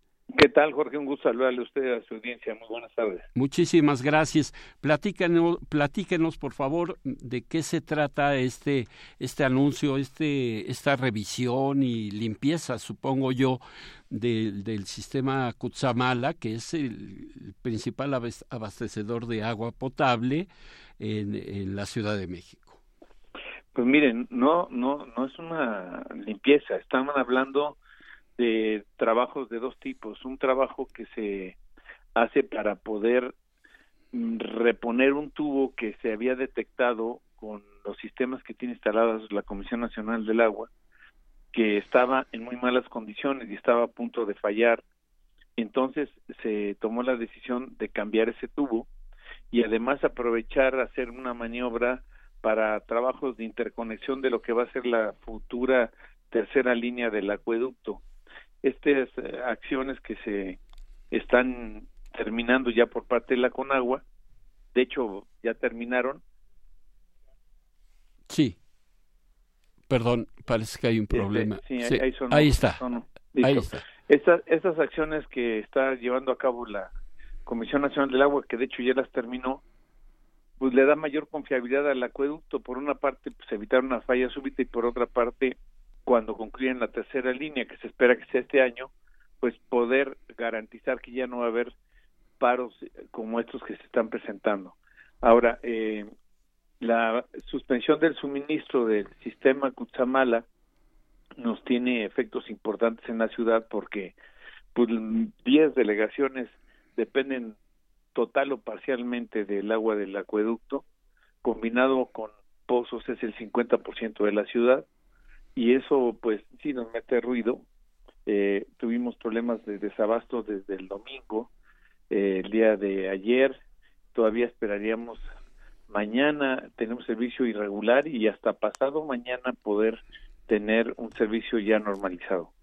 Ahora, esto, estamos hablando de las afectaciones, aparte de que usted nos informa que ya se terminaron de alguna forma eh, la reinstalación, eh, la compostura de este tipo que tenían ustedes, de este tubo, perdón, que tenían ustedes detectado, este conducto. Eh, a pesar de ello, ¿habrá eh, afectaciones y en qué delegaciones, ingeniero? Mire, lo que pasa es que a pesar de que ya se concluyó, los tubos estaban vacíos, del acueducto son tubos de dos metros cincuenta de diámetro, y también nuestros tanques y nuestras redes. Entonces viene todo un proceso de llenado de tubos, de tanques, de redes, que se toma sus días. Eh, esperaríamos nosotros estar recibiendo el agua probablemente a eso de las 10 de la noche en los tanques, ya no alcanzamos a llenarlos y por eso mañana vamos a empezar a restablecer el servicio, pero el servicio se va a normalizar hasta pasado mañana.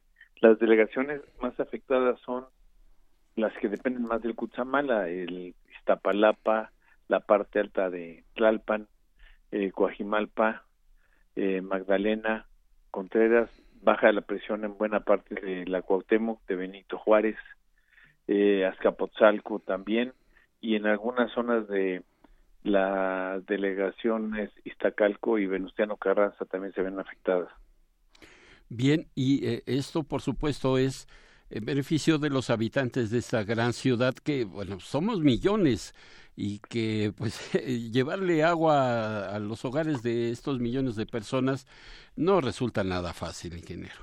Pues en realidad estamos hablando de pues situaciones que son normales y que inclusive se ha reducido en mucho este tipo de trabajos de mantenimiento. Con agua ha estado cada vez mejorando más los procesos, pero pues prácticamente no se podían evitar y de hecho el parte de la labor la que tomó más tiempo fue la interconexión de la de lo que va a ser la tercera línea que eso fue lo que retrasó más el poder eh, en funcionamiento este acueducto nosotros creemos que ya son de las últimas ocasiones en que vamos a tener molestias de este tipo para la ciudad y para el Valle de México en su conjunto y como usted dice, pues desafortunadamente son, por llamarlo de una forma, gajes del oficio.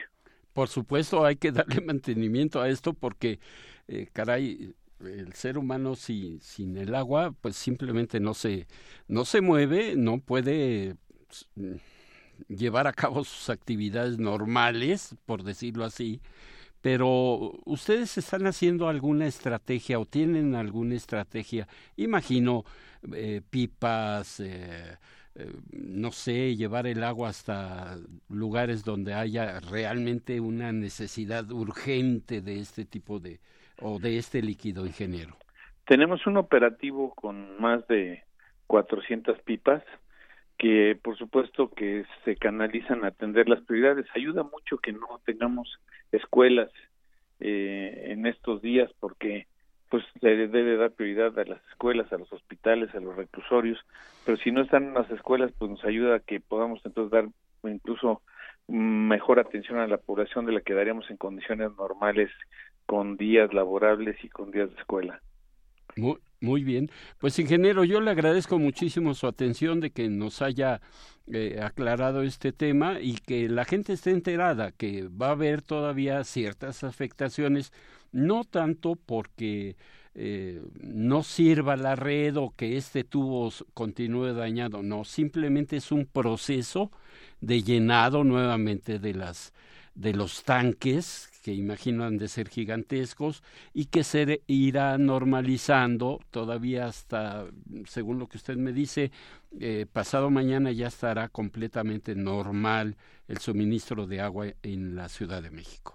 Sí, mañana daremos un servicio parcial, a lo mejor en unas horas, menor presión, ya para pasado debemos de estar normal. Pues ingeniero, le agradezco muchísimo que haya tomado la, la, llamada de Radio UNAM, de Prisma RU, y seguimos en contacto con usted. Un gusto saludarle y muy buenas tardes. Muchas gracias. Bueno, pues fue el ingeniero Ramón Aguirre Díaz, director del Sistema de Aguas de la Ciudad de México. Prisma RU. Relatamos al mundo. Porque tu opinión es importante, síguenos en nuestras redes sociales, en Facebook como Prisma RU y en Twitter como arroba PrismaRU. Bueno, pasamos a otro tema que también es de interés para la población, no solamente de la Ciudad de México, sino de todo el país. Y estoy hablando de un alimento que se, se consume de muchísimo aquí en México y que es la tortilla. Tengo en la línea a Lorenzo Mejía Morales, presidente de la Unión Nacional de Industriales de Molinos y Tortillas, y ha llamado la atención eh, pues algunas eh, informaciones respecto a un incremento en el precio de la tortilla, un, un alimento básico o de la canasta básica. No sé si esté incluido eh, eh, en la canasta básica, pero por eso tenemos a, a, Lorenzo Mejía Morales, quien nos aclarará esta situación. Eh, don Lorenzo, ¿cómo está? Muy buenas tardes. Muy buenas tardes, gracias por la invitación, a sus órdenes. Muchísimas gracias. La primera pregunta es, ¿ya está este incremento? ¿Se va a dar o, o de qué estamos hablando? Definitivamente este, estamos muy preocupados porque habiendo alternativas para estabilizar el costo de la producción de la tortilla, pues desafortunadamente no se, ha, no se han implementado. Luego entonces estamos recibiendo los impactos directos, por ejemplo, en el costo del el litro de gas LP del licuado de petróleo en el enero del 2017 lo teníamos a 8 pesos con 64 centavos para enero del 2018 estamos recibiendo la facturación de 10 pesos con 80 centavos. Luego entonces es, un impacto brutal. La Comisión Federal de Electricidad este, quita los subsidios, deja el subsidio solamente para el consumo de, de residencias de bajo de bajo consumo, valga la redundancia, y para los las demás residencias, comercios e industria eh, no no hay ningún tipo de apoyo, no hay ningún tipo de subsidio. Luego entonces el kilowatt se fue por las nubes y no podemos este, dejar afuera las gasolinas. Las gasolinas en el 2016 estaban en 13.70, una cosa así, y ahorita para el 2018 se proyecta a más de, de 17 pesos el, el litro. Es por eso que este, nosotros hemos estado pues ya desesperados por que desde el 2016, este, a principios del 2016, estuvimos presentando al gobierno federal un programa de un programa metropolitano de eficiencia energética, el cual estaba trabajando con nosotros este, los tecnológicos locales, por ejemplo, el tecnológico de San Vicente Chicoloapan, los futuros ingenieros en energía fueron a molinos, a tortillerías, hicieron una serie de trabajos, Después se sumó la Universidad de Anáhuac, inclusive la, Universidad Nacional Autónoma de México también se ha sumado.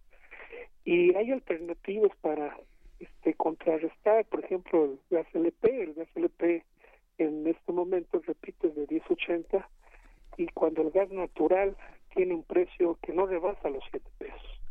Entonces hay alternativas para poder contrarrestar este impacto, sin embargo, pues definitivamente no no se han estado implementando y pues estamos teniendo que recibir estos impactos brutales y reflejarlos de manera natural en el precio final de la tortilla. Ahora, Dolores, usted ha tocado un punto importante aquí. El gas natural es mucho más barato, pero por supuesto hay que cambiar la instalación hay que llevar a cabo una serie de cambios que también representan gastos, en este caso para las las tortillerías, la de la esquina, por ejemplo, que es, a la que vamos y compramos nuestro medio kilo, nuestro kilo, lo que vayamos a consumir, y, y utilizan el gas LP, pero para poder acceder al gas natural hay que hacer una instalación especial o, qué, de, qué depende esto para que todas las tortillerías del país puedan tener acceso a este combustible? Creo que es un tema muy importante. La instalación de gas efectivamente son unas instalaciones diferentes, se tienen que conectar a una red, pero primeramente tiene que existir la red en la zona y desde luego el suministro pues ya lo tenemos este eh, con la propia empresa que genere el servicio esos esos costos de instalación pues son en una sola exhibición. Esos costos de instalación inclusive nosotros ya tenemos una un, proyecto un programa este, se pudiera llamar programa en donde este el costo de la instalación tiene un, un apoyo directamente por parte de la empresa este suministradora que es bastante considerable. Sin embargo el tema es que haya red que suministre el gas. Y nos hemos topado con autoridades que pues no, inclusive no entienden que es sumamente importante que autoricen la gestación, la el, el, este, el que den la autorización de, de, este, de poder llegar en la empresa que abra eh, en la calle, ponga el, el ducto y de ahí pues genere la instalación a las a las casas, a los comercios, a la industria. Sin embargo, este eh, versus el gas LP, el gas LP, pues nosotros en las tortillerías tenemos tanques de mil litros. Luego entonces nosotros hacemos una inversión de mil, dos mil, dos mil pesos por semana, pero esa inversión se tiene que estar ahí estancada todo el tiempo hasta que se vaya a utilizar el, el, energético versus el gas LP que le ponen un medidor y que usted paga lo que está usted consumiendo, no tiene que generar esa inversión con antelación. Desde luego las pipas que están caminando por todas este, las calles de nuestra República Mexicana, pues obviamente son, son un factor importante de protección civil, las tienen que verificar, las tienen que controlar. En el caso de protección civil, en el caso de seguridad, la, el gas natural es una instalación sumamente eh, de, verificada y vigilada por estándares internacionales. La misma instalación que se genera en Europa, en Estados Unidos, en Nueva York, eh, este, es la misma que se genera en Texcoco, en, la Ciudad de México, en, en, este, en Santa Marta, Catitla, en, donde sea. No hay ningún tipo de, de, diferencia. Sin embargo, las autoridades, pues, no sé por qué, o no lo entienden, o, tienen algunos intereses. Por ejemplo, en Ciudad de desde en febrero del 2017 se solicitó que tuviéramos el suministro de gas natural en el municipio y es en este momento todavía que no recibimos respuesta de la autoridad correspondiente, ni sí, ni no, ni, ni falta algo, nada, ningún comentario. Entonces es ahí cuando decimos, bueno, si hay alternativas y que eso puede estandarizar el costo de producción de un precio de, de gas LP de 10.80 a un precio de gas natural de menos de 7 pesos, pues caramba, no entendemos por qué las autoridades no eh, pues comprenden que están frenando no solamente la modernización, sino también están contribuyendo a lamentablemente perjudicar la economía del mexicano. Y no solamente de ustedes como productores o industriales de molinos y tortillas, eh, porque a ustedes les, les afecta, por supuesto, pero los últimos en esta cadena pues son los que van por su kilo de tortillas. Entonces, este, pues, ahí también ellos se ven afectados por el incremento, sí, pero el incremento se debe a justamente este tipo de medidas que no son atendidas por las autoridades y que ustedes han querido solucionar con instituciones, con academia, con universidades, con gente que está eh, a cargo del manejo de, de energía sustentable, esto es calentadores solares, no sé, hay tantas y tantas alternativas por qué encerrarse y empecinarse, por ejemplo, nada más le voy a poner el ejemplo del gas LP. Olvídese de la energía, que también es importante, por supuesto, pero este eh, simplemente con el gas LP, dos pesos en, en un año por litro, y ustedes tienen tanques hasta de mil litros, imagínense lo que ustedes tienen que invertir para producir la tortilla, ¿no? Eso es lo que nosotros queremos que las autoridades entiendan. Es, precisamente lo que atinadamente acaba de señalar usted. Hay maneras de estandarizar el precio de la tortilla, el costo de producción de la tortilla y luego entonces no reflejar los aumentos cuando hay una protección con este tipo de utilización y ya no llamamos ya no llamámosle programas de subsidios, sino meramente con el cambio de energético es ahí donde podemos tener una verdadera solución al problema. Pero cuando no tenemos ningún tipo de apalancamiento por parte de nuestras autoridades federales, estatales o municipales, pues recibimos el impacto brutal de los aumentos que fluctúan en base a los costos internacionales el costo de los energéticos pues está regido por escenarios internacionales, el costo del maíz está regido por escenarios internacionales que en un momento determinado, por ejemplo, Trump está haciendo un excelente trabajo para los estadounidenses, dándole sus apoyos, sus subsidios y protegiendo a los consumidores y a la gente productiva de Estados Unidos. En México, lejos de apoyar a toda la cadena productiva, la cadena más importante en el sector alimenticio, que es la cadena maíz tortilla, que inicia en el campo, termina también con el consumidor. No solamente se le deben de dar apoyos a específicos a los sectores individualmente, se debe de contemplar a toda la cadena en general porque desafortunadamente el que recibe el impacto pues es el sector que no tiene ningún tipo de apoyo.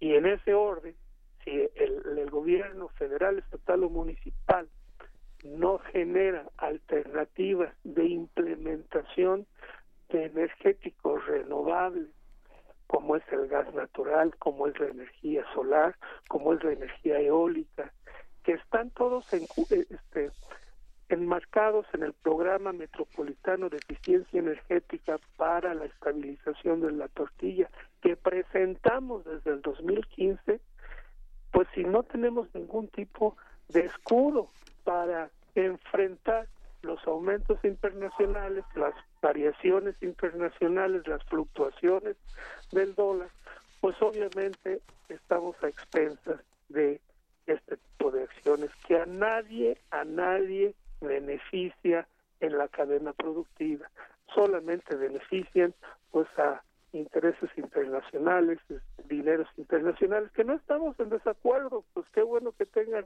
mucho dinero muchas gentes, lamentablemente la gran mayoría estamos al día.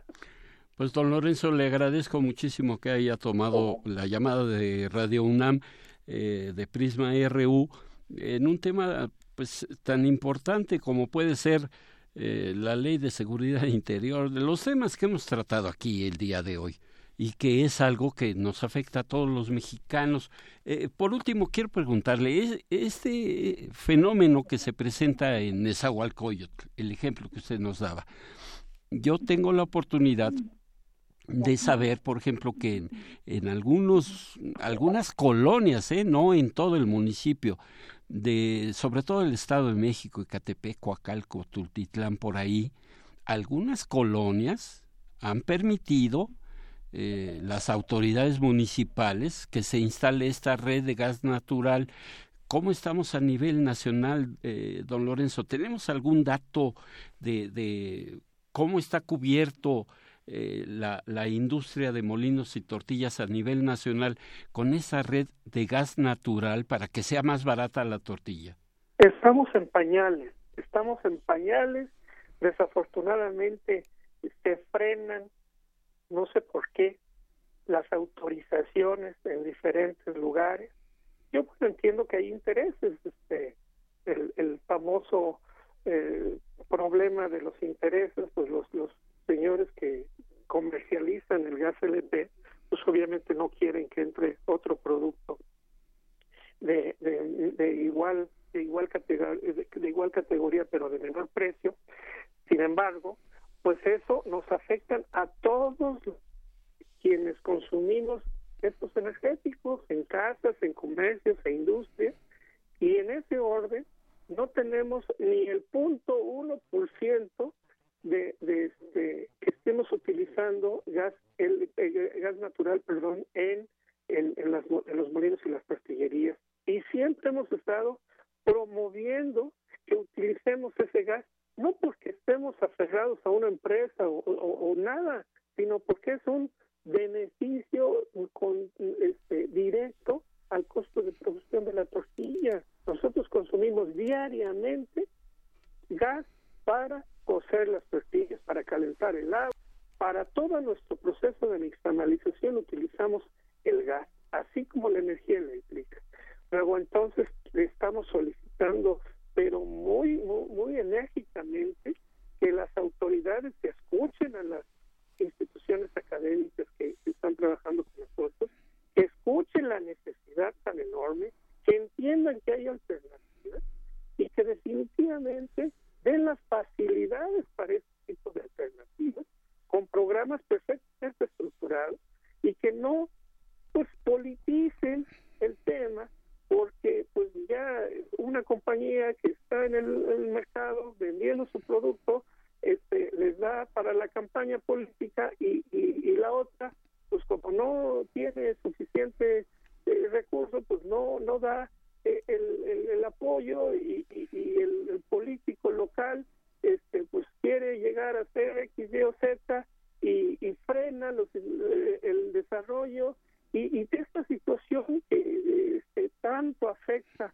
al, tema este, gubernamental, al tema de, de México, este, eh, de que las, los partidos políticos y los políticos en general, pues lejos de hacer beneficio para todo el mundo, es beneficio, generan beneficio propio, luego ya los andamos buscando por Panamá, por diferentes partes de la República y de, de, del mundo, este, viendo a ver que regresen el dinero y utilizáramos ese, ese recurso para incentivar el, la utilización de energías renovables, para incentivar la este, utilización de tecnologías nuevas, paneles solares, paneles fotovoltaicos, en fin, existen alternativas, ya están implementadas en Europa, en Estados Unidos, pero México, a pesar de que firmó el tratado en París desde el 2015,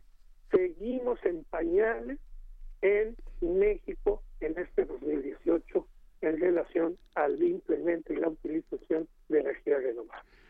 Bueno, pues eh, una cadena interminable y que parece ser que se está haciendo eterna. Ya la verdad, esto se ha dicho año tras año, tras año, tras año. Ustedes solicitan la ayuda, nadie hace caso.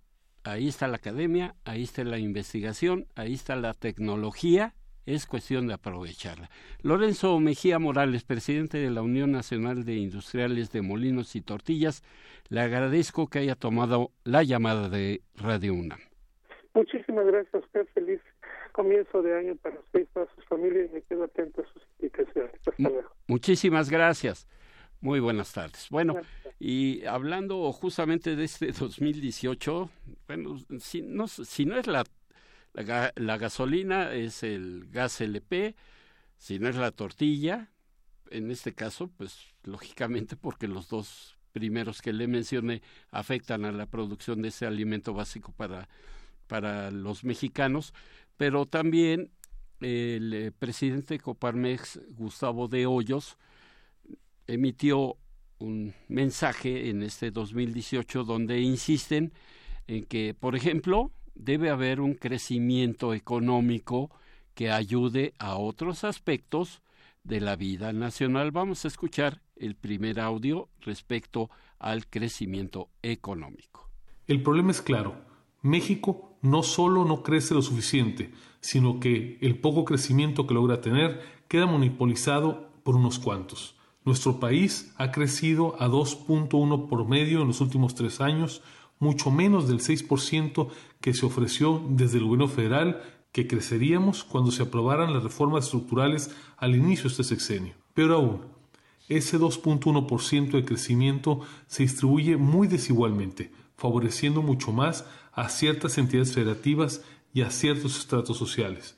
Los estados exportadores del norte del país y de la zona del Bajío han concentrado los provechos del crecimiento económico, a la par que los estados del sureste, como Chiapas, continúan teniendo al más del 75% de su población en pobreza. Y bueno, pues esto también en base a la corrupción. Se señala eh, el señor de Hoyos que habrá que buscar una fiscalía general que sea autónoma, en fin, todo lo que se ha pedido durante todo este tiempo, porque de enero a noviembre nada más del 2017, de enero a noviembre hubo 27 mil personas que fueron asesinadas en México, 25% más que en 2016. ¿A qué es lo, a lo que se refiere el señor de Hoyos en materia de corrupción, impunidad y todo esto que nos está afectando?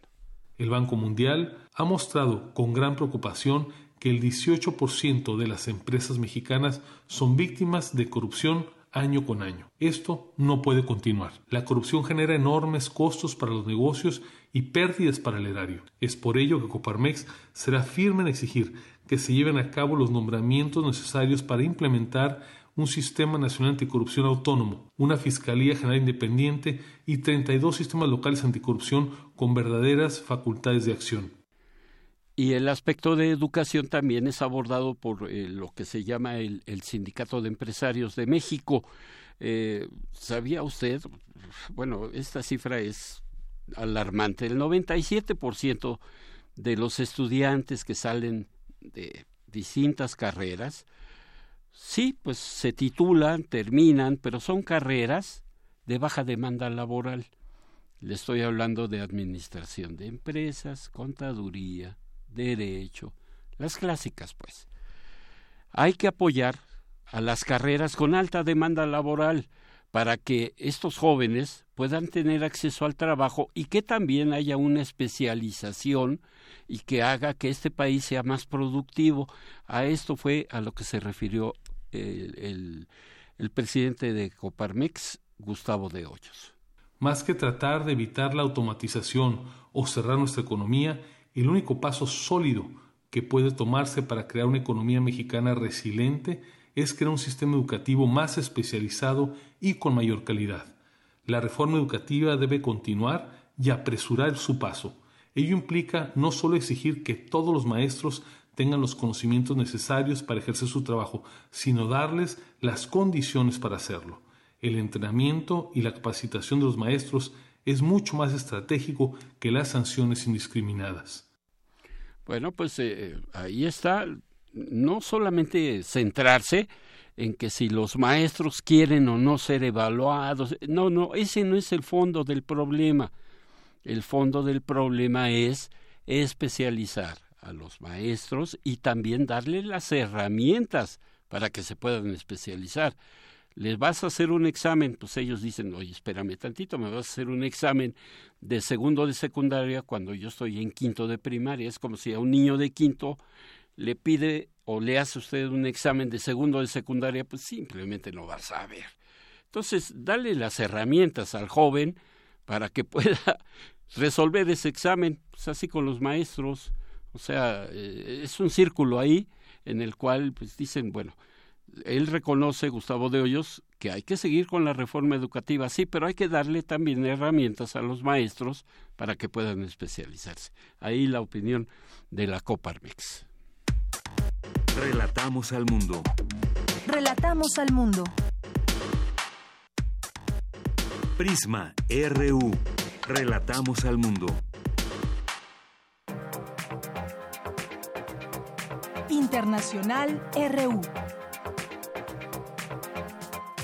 En Irán, más de 400 personas han sido detenidas por participar en las protestas que han tenido lugar en los últimos tres días. La capital, Teherán, y otras ciudades son escenario de violentas manifestaciones contra la corrupción y las políticas económicas del gobierno de Hassan Rouhani, lo que ha dejado al menos 20 muertos. El Tribunal Revolucionario de Teherán ha amenazado a los manifestantes con acusarlos de delitos castigados hasta con la pena de muerte. Ali Khamenei, líder supremo de Irán, ha acusado a los enemigos de la República de unirse para agitar los disturbios y perjudicar al país.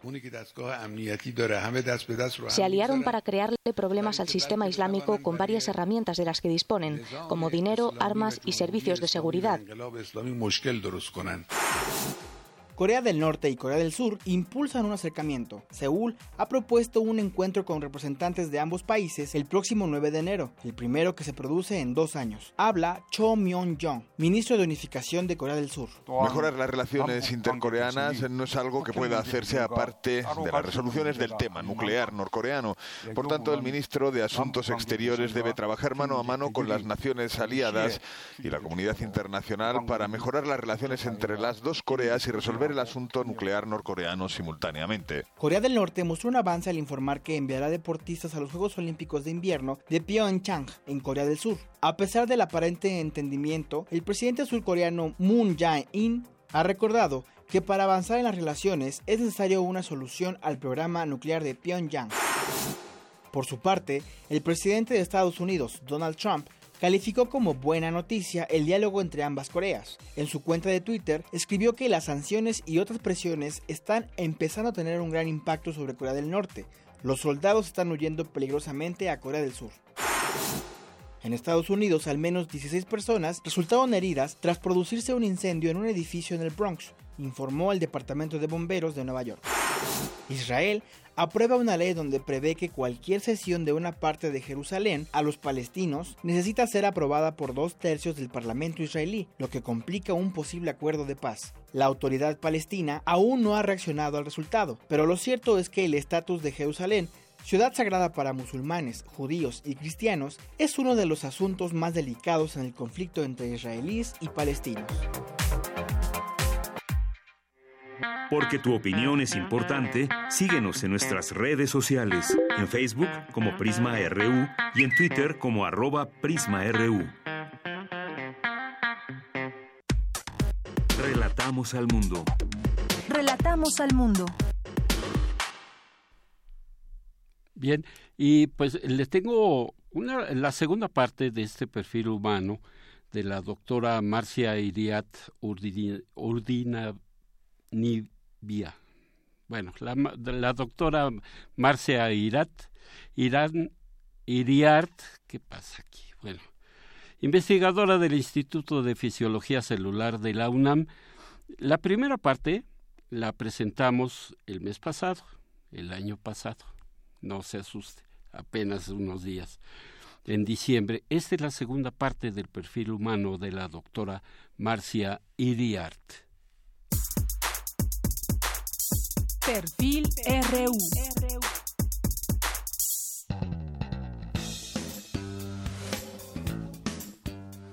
Sí, sí, me imagino, y es un tema muy interesante y que tenemos que seguirlo desarrollando y pues adentrándonos para ir mitigando estos problemas que tenemos. Doctora, y su paso como directora por el Instituto del Instituto de Fisiología, ¿qué, me puede, qué nos puede compartir de esta experiencia? Bueno, acabo de dejarlo hace un mes, ya tenemos otro director, pero fueron ocho años muy intensos porque pues estaba en la dirección y que era muy importante para mí, lo más importante, pero nunca dejé mi laboratorio.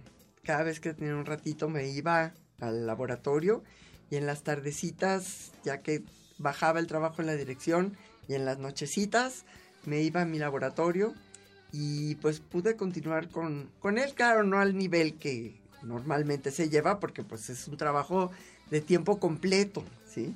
Ahora hay unas compañeras directoras que dicen, ahora que tú tienes tanto tiempo, yo digo, yo nunca tengo tiempo, o sea, siempre estoy ocupada con mis alumnos, con la docencia, con la investigación.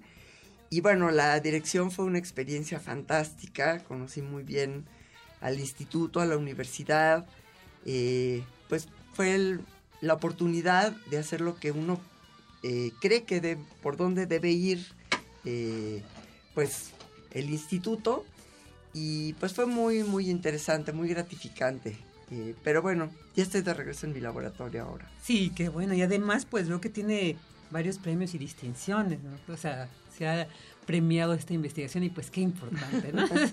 a veces es, pues, es un reflejo de esta dedicación, ¿no? Y de esta trascendencia que tiene la investigación. Y doctor, ahorita que dice, me la paso en, en el instituto, en mi oficina dando clases. Y tiene tiempos libres de repente. ¿Qué le gusta hacer cuando ya hoy puede cerrar la puerta del cubículo y decir, me dedico a mí? ¿Qué le gusta hacer cuando? Pues me gusta mucho leer literatura y me gusta mucho escuchar música, soy muy melómana. A veces escucho música durante el día también, eh, generalmente no cuando trabajo porque pues a cada quien le gusta una música distinta, entonces es mejor que cada quien escuche la música que quiere escuchar eh, para sí mismo y no, no dentro del laboratorio, sería muy escandaloso que cada quien estuviera oyendo su música. Eh, y los audífonos, pues entonces no me permiten eh, estar dentro del ambiente. Entonces, pues sí aprovecho cuando no estoy en el laboratorio para escuchar la música que me gusta y pues para leer literatura sobre todo.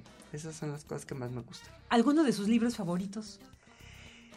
Pues bueno, ahorita estoy leyendo uno de, de un de alguien de Budapest, porque fuimos en las vacaciones a Budapest, de un escritor, Kertész, que es muy triste porque sobre los campos de concentración, Sandor Maray es uno de mis autores predilectos. Pues también me gustan los clásicos, me gusta Balzac, me gusta eh, los rusos, eh, Dostoyevsky, Tolstoy, también me gustan los clásicos, me gusta eh, Paul me gusta muchísimo el premio Nobel de, de este año. Eh, me gustan, pues soy un poco desordenada para leer, pero bueno, me gustan mis hermanos, que los dos son literatos, eh, los dos hermanos que tengo. ¿Cómo que se me llaman? quedan, Hugo Iriart y Berta Iriart. Me gustan sus cosas, me gustan las cosas de mi hijo, que también se ha vuelto literato, eh, biólogo literato, que se llama Andrés Cota Iriart, que está por sacar una novela. Eh, en fin, yo creo que tenemos también mucho esa, esa vena dentro de la familia y yo creo que por eso me gusta leer tanto. Claro. ¿Cuántos hijos tiene? Nada más tengo un hijo. ¿Y cómo ha Y- sido esta relación? Tengo un hijo único y una, diet- una nieta única, que es mi pasión completa y total. He perdido la cabeza con esa niña. Pues mi relación con Andrés yo considero que es muy buena. Él estudió biología, pero después eh, le gustó también un poco el cine. Entonces estuvo coqueteando con esto y fue a hacer una maestría al Imperial College en documental científico. Pero después eh, fue a, vivi- a vivir a Berlín, donde encontró un- una... Bueno, le gustaba mucho vivir ahí, como que se inspiraba para escribir, para escribir, pero también encontró una, una mujer fantástica que se llama, que su, su mujer actual, que es Ana Bellido, que es una artista plástica eh, maravillosa. Y bueno, a mí también me gusta mucho la, la parte plástica, me gustan los museos, me gusta la pintura, todas las artes me gustan. Sí, qué bien. Y ahorita que hablaba de, de- de uno de sus viajes, de estos me imagino que ha conocido varios. ¿Cuáles son esos lugares que más le han dejado una huella? Ay, bueno, yo creo que todos, bueno, eh, París es lo máximo, pero bueno, este, estas este último verano fui a un congreso en Praga. Y bueno, Praga me, me fascinó, la ciudad es fantástica, eh, me gustó muchísimo. Pero también eh, aprovechamos la, la vueltecita para ir a Budapest. Y, y bueno, también me gustó mucho. Y bueno, la tierra de Sandor Maray. Entonces, eh, la gocé muchísimo. Eh, el río, los baños, la cultura, tan distinto de alguna manera, pero tan familiar, aunque pues no entiende uno nada de las letras, ¿no? Y cuando viaja, logra quitarse estos lentes de científica o de repente los trae ahí en la bolsita, los saca y le gusta observar ciertos, eh, no sé, ciertas situaciones en esos países de los que usted estudia. Pues, como decía mi, ma- mi maestro, el doctor Folk, la investigación es una forma de vida. No es que uno ya ese, dejé el laboratorio y ya voy a ver el mundo de otra manera. Eh, trato de ser bastante, más bien no trato, sino que me sale ser muy escéptica ante las cosas. Y bueno, pues es como uno va gozando el mundo. Cuando viajo trato de no estar muy metida con la célula beta, pero es imposible no estar. Entonces, pues sí, muchas veces se me ocurren cosas mientras estoy viajando, porque también descansar y pensar en otras cosas es muy útil. Entonces hago notas y, y bueno, y después cuando llego a México, pues ya puedo ordenar un poco todo lo que pensé durante el viaje. También, por cierto, me gusta mucho bailar. Y bailamos danzón desde hace muchos años. Wow, qué bueno. Eh, yo con, con mi esposo Álvaro Caso, eh, pues no, es una de las cosas que más nos gusta hacer juntos. No lo hacemos demasiado. Durante un tiempo tomábamos unas clases y entonces eh, pues éramos más frecuentes. Pero tenemos un pequeño grupo de danzón que se llama Serendipia. Y nos divertimos mucho cuando vamos a, a bailar danzón y a veces cuando tenemos tiempo pues ponemos algunas rutinas y es fantástico. Sí, qué, qué- qué bien, qué bien. ¿Y cuáles son sus proyectos ahorita de aquí a futuro? Ay, pues estoy fascinada de regresar al laboratorio. Tengo muchísimas cosas que leer pendientes que no, no, pues, vamos, en la dirección pues sí era lo que menos podía hacer, leer sobre mi tema. Entonces tengo muchas cosas pendientes, pero hemos estado estudiando esta rata a la que le damos agua con azúcar y le de- ella desarrolla lo que se llama síndrome metabólico, que es esto que ya hemos estado hablando, que es obesidad central, eh, un poco de hipertensión, em, moderada, pero para ser rata, pues pobre, porque sí, sí lo... eh, le suben los triglicéridos, tiene, secreta mucha insulina y tiene resistencia a la insulina y tiene, a veces llega, logramos que tenga la glucosa alta. Entonces, eh, creo que después de seis meses, ocho meses, estamos logrando empezar a agotar a las células beta y que ya no secreten bien insulina, que es lo que pasa en la diabetes tipo 2. Esta epidemia de diabetes no tiene que estar atacando al organismo con la obesidad y la resistencia a la insulina muchísimos años. En general, se presenta después de los 40 años. Y bueno, muchas veces fuiste un niño gordo, después un adolescente gordo, un adulto gordo, y sigues comiendo y comiendo y comiendo. Bueno, después de los 40, pues ya la célula se agota. Desgraciadamente ahora empezamos a ver muchos casos de diabetes tipo 2 en gente más joven. Antes eh, los niños tenían a veces diabetes tipo 1, que es una enfermedad terrible, pero es otra cosa, es una enfermedad donde se destruyen las células beta y es autoinmune, pero es otra cosa.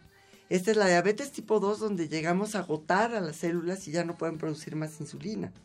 Entonces, eso nos interesa mucho eh, entenderlo y pues tengo un grupo de investigación fantástico, eh, eh, Miriam Velasco, Carmen Sánchez y todos los alumnos asociados al laboratorio, eh, Carlos Larqué, que también se ha quedado después de su doctorado un rato ahí en el laboratorio, más muchos alumnos de doctorado y maestría que están ahora ahí, que están haciendo sus tesis y que son de lo más entusiastas.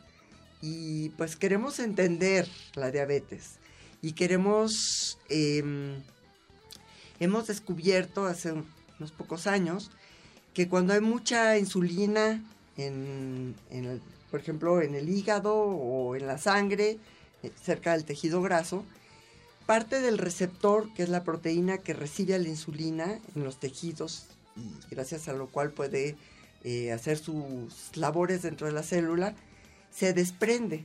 Entonces se queda unida a la insulina a una parte del receptor, que es la de afuera. Y esto le llamamos receptor soluble de insulina. Entonces estamos muy interesados en entender qué papel juega en amortiguar la cantidad de insulina que hay fuera de la célula, que no puede actuar porque está unida a, otra, a su receptor y que creemos que es algo importante en la generación tanto de esta intolerancia a, bueno, esta falta, esta resistencia a la insulina y esta intolerancia a los carbohidratos. Y, y bueno, pues estamos muy interesados, tenemos muchos temas estudiar. No, me imagino, es, es muy, muy amplio este, pero muy importante y qué, qué bueno que existen investigaciones e investigadoras como usted. Doctora, pues muchísimas gracias por habernos compartido de tan interesante trayectoria y pues también esos cachitos de su vida que, tan bonitos que nos ha... Muchas gracias por invitarme, encantada. Y estaremos al pendiente de esas investigaciones que sigue realizando. Muchísimas gracias. Gracias.